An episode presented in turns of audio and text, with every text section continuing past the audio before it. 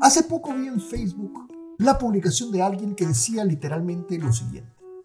Tengo un MBA, máster en negocios, másters y posgrados en cuatro de las mejores escuelas del mundo. Hablo cinco idiomas, he trabajado en seis países de la Unión Europea y en siete empresas líderes del sector tal.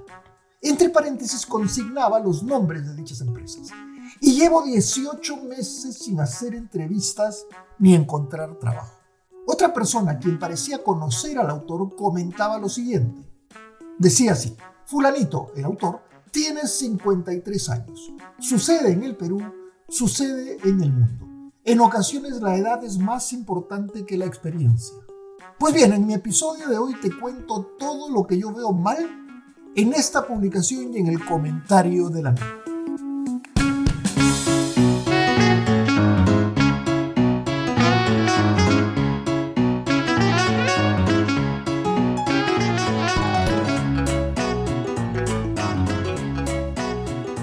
nombre es Francisco y quiero hablarte de lo que más me gusta hacer en la vida, que es ver gente crecer, ayudándoles a desarrollar las habilidades para relacionarse con los demás.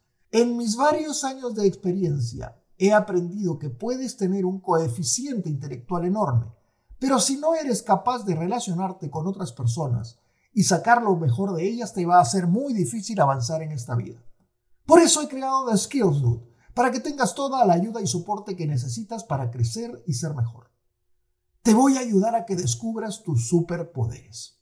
La nota evidentemente buscaba hacer oír la voz de las personas mayores, ya que muchos de nosotros nos sentimos injustamente desplazados del mercado laboral y además quería crear conciencia acerca de un grave problema de discriminación y otro más que está en ciernes sobre este tema. Pues bien, mi reacción al respecto es exactamente la contraria. Conste que mi propósito aquí no es hacer leña del árbol caído ni mostrar falta de empatía con aquellas personas de mi generación que no consiguen reinsertarse laboralmente. Tampoco busco negar la existencia de una cierta tendencia a descartar de procesos de selección a personas que exceden ciertos límites máximos de edad. Pero de allí a decir que esto es casi una pandemia silenciosa como pretende las personas que comentan la nota con que empezamos este episodio, hay respetable distancia. Mi objetivo en realidad es mucho más discreto y tiene que ver con un tema fundamentalmente. Es decir, la importancia de las habilidades blandas en el proceso de búsqueda de empleo, incluso por encima de la importancia que tienen las habilidades duras en esta tesitura. Además, me interesa destacar lo importante que resulta variar el enfoque mental que la mayor parte de mis contemporáneos, personas mayores de 50, tienen al momento de buscar empleo. Pongámonos por un momento a analizar qué es lo que está sucediendo en los mercados de trabajo. Y para eso veamos lo que ha descubierto la firma consultora internacional Korn Ferry. Efectivamente, en un nuevo estudio de Korn Ferry, que incluye un amplio análisis país por país, el mayor problema no es que los robots estén tomando todos los trabajos, sino que no hay suficientes humanos para tomarlos.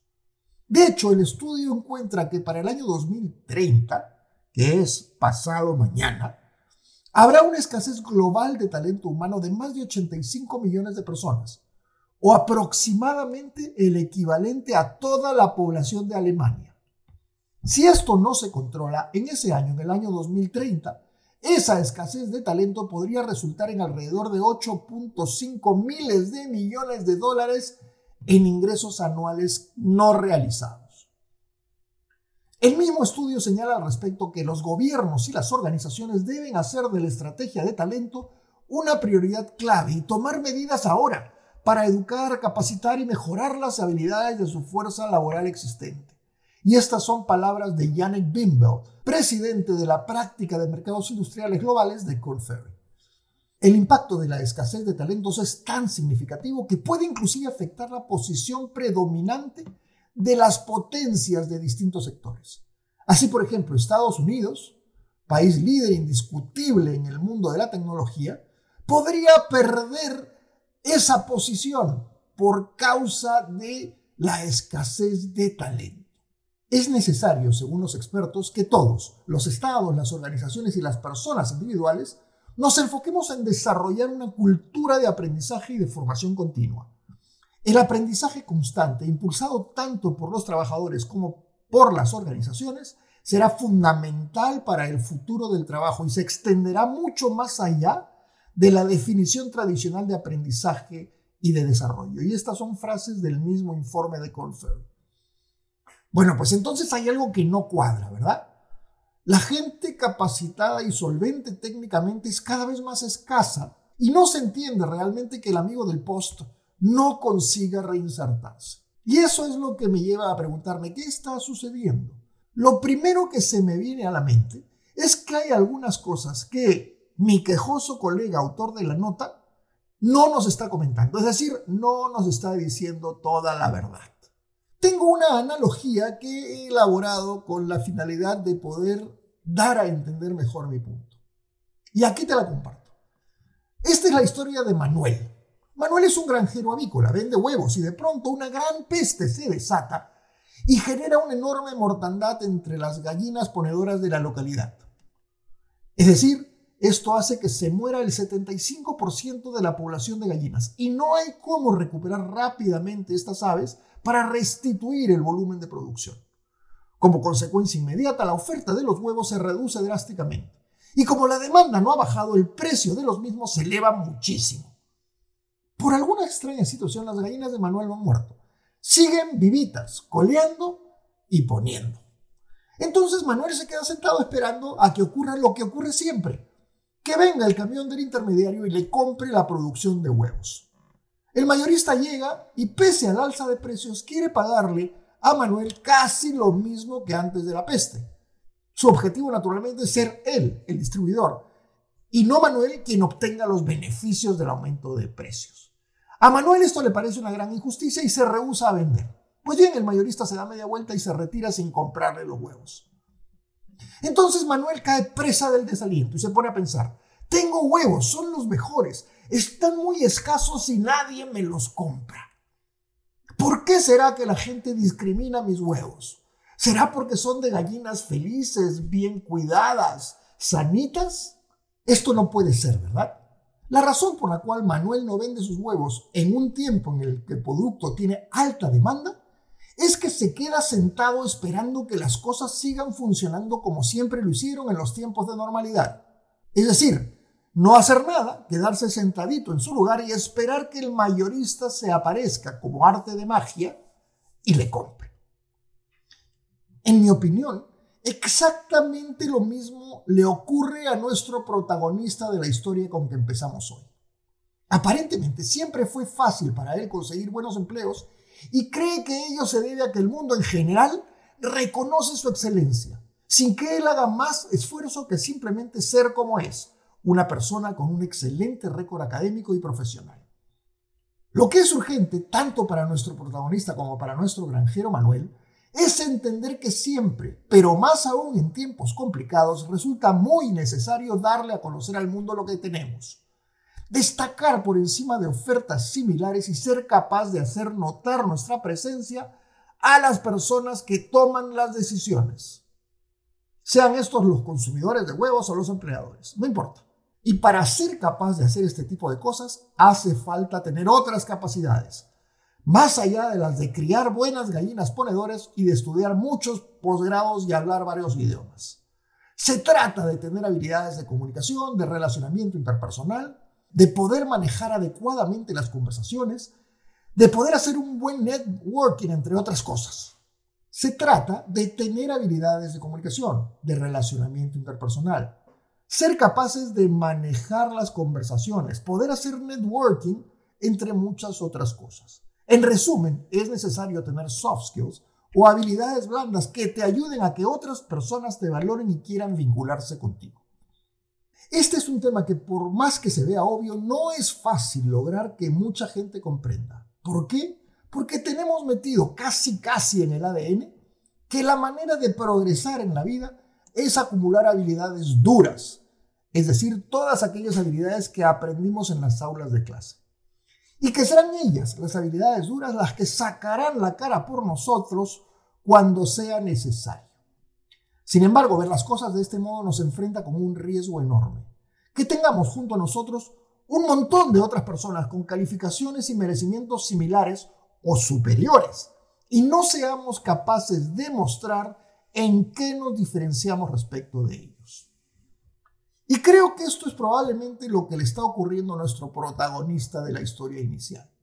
¿Qué habilidades en específico son desde mi punto de vista cruciales para que nuestro protagonista no se quede en la vitrina como pan que no se vende?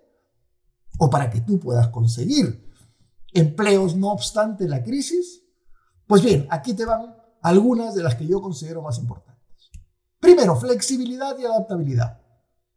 Es decir, ser flexible y adaptable es algo a lo que todos nos hemos tenido que acostumbrar durante los últimos meses. Pero también es una habilidad crucial a la que todos los empleadores prestan mucha atención. Dado que las empresas de todo el mundo experimentan un marcado aumento en la cantidad de empleados que puede trabajar desde casa, es probable que esta nueva forma de trabajo incluso dure más que la propia pandemia. Si bien ser flexible en el trabajo alguna vez estuvo alineado con poder moverse por distintas geografías, hoy se requiere algo distinto. Se requiere tener una mentalidad abierta, poder trabajar bajo presión, adaptarse a fechas límites nuevas e inesperadas, ser capaz de priorizar tareas y en algunos casos asumir responsabilidades adicionales. Enfoques de aprendizaje. Esta es una segunda habilidad fundamental. Tanto los profesionales como las organizaciones se han dado cuenta de que todo puede cambiar simplemente de un momento al otro, casi de la noche a la mañana. Y que este cambio trae consigo la demanda por nuevas habilidades que son diferentes a las que ya teníamos. Como resultado, el mejorar tus soft skills debería haber ascendido en tu lista de prioridades. Debes aprovechar este momento de incertidumbre para prepararte. Tienes que estar listo para la próxima era del trabajo Prepararte significa dedicar tiempo a mejorar tus habilidades y aprender. De esta manera estarás demostrando a tus futuros empleadores potenciales que tienes voluntad de aprender. ¿Demostrado cómo? Con el modo como utilizaste este tiempo, el que estamos viviendo, para mejorar y aumentar tu base de conocimientos. Independientemente de la industria, los empleadores, tanto grandes como pequeños, Valoran esta voluntad de aprender y el deseo de mantenerse al corriente con las tendencias actuales y los cambios relevantes, tanto para tu profesión como para las empresas en general. Y esto adquiere particular importancia en un mundo en el cual las habilidades técnicas y las blandas que están en demanda están cambiando con mucha velocidad.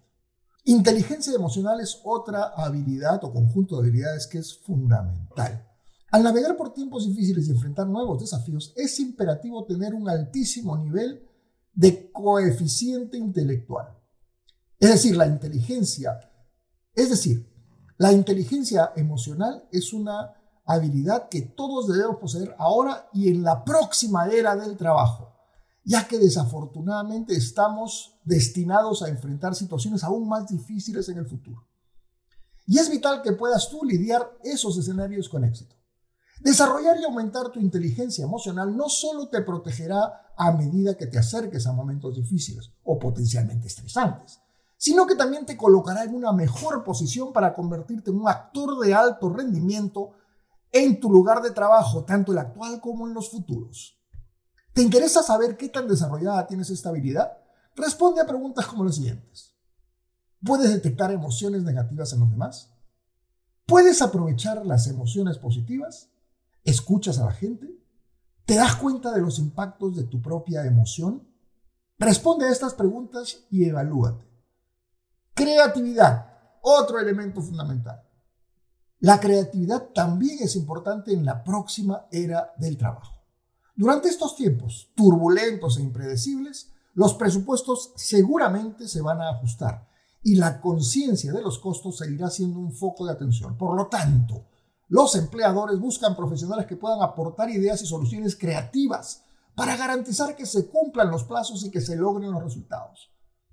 Y todo esto a pesar de recursos limitados o tal vez escasos. Ser capaz de comunicarse de manera efectiva, otra habilidad fundamental en esta tarea de conseguir empleos. Está muy bien aprender algo nuevo todos los días y pensar en soluciones inteligentes para los desafíos. Sí, pero estas habilidades sociales se pierden si no eres capaz de comunicarlas y demostrarlas con éxito a otros, por ejemplo, a un empleador potencial en una entrevista de trabajo. Por ejemplo, decir que eres adaptable al cambio no es suficiente. Necesitas utilizar tus sólidas habilidades de comunicación para ilustrar cuán adaptable eres, quizás hasta proporcionando ejemplos.